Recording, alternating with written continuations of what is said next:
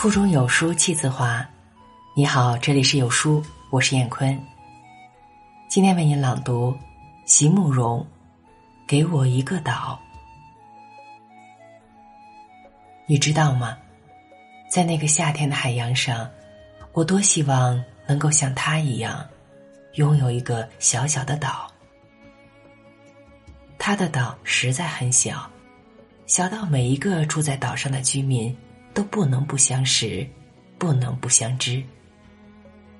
船本来已经离开码头，已经准备驶往另一个更大的岛去了，但是忽然之间，船头换了方向，又朝小岛驶了回去。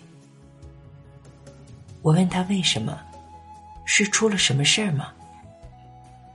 他微微一笑，指着把舵的少年说：“不是啦，是他的哥哥有事找他。”码头上并没有什么人，只看见远远的山路上有辆摩托车正在往这边驶来。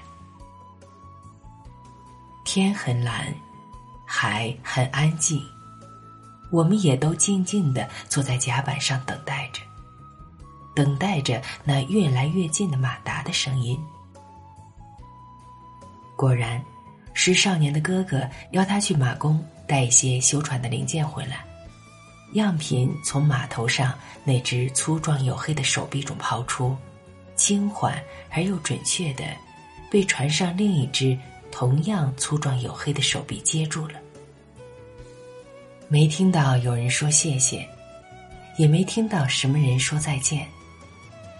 只有船上的少年微微向岸上一挥手，船就离开了。回头望过去，小岛。静静地躺在湛蓝的海上，在几丛毗邻的房屋之间，孩子们正在游戏追逐。用石砌成的屋墙，听说可以支持一千年。灰色的石块在阳光下有一种令人觉得踏实和安稳的色泽。再延伸过来，在岛的这一边。是连绵着的又细又白又温暖的沙滩，长长的，一直伸到海里。天气很晴朗，海水因而几乎是透明的。从船边望下去，可以很清楚的看到海底的珊瑚礁。我问他：“这里是你的家乡吗？”“是我先生的。”他是在这个岛上出生的。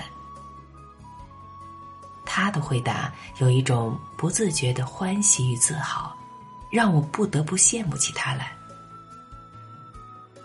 船在海上慢慢的走着，在广阔的海洋上，船是多么自由啊！从小到大，一直喜欢坐船，喜欢那一种乘风破浪的欢畅。无论在哪里，往前走的船永远能给我一种欢乐和自由的感觉。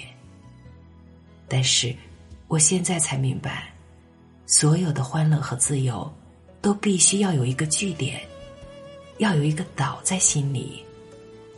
在扬帆出发的时候，知道自己随时可以回来，那样的旅程才会有真正的快乐。原来。自由的后面，也要有一种不变的依恋，才能成为真正的自由。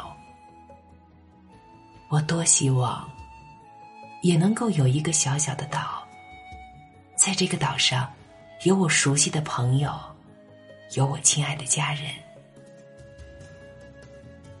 我多希望，也能够有一个岛，在不变的海洋上，等待着我。不管我会在旅途上遭逢到什么样的挫折，不管我会在多么遥远的地方停留下来，不管我会在他乡停留多久，半生甚至一生，只要我心里知道，在不变的海洋上有一个不变的岛在等待着我，那么这人世间一切的颠沛与艰难都是可以忍受。并且可以克服的了。你说，我的希望和要求算不算过分呢？好文章分享完了，愿你拥有美好的一天，再见。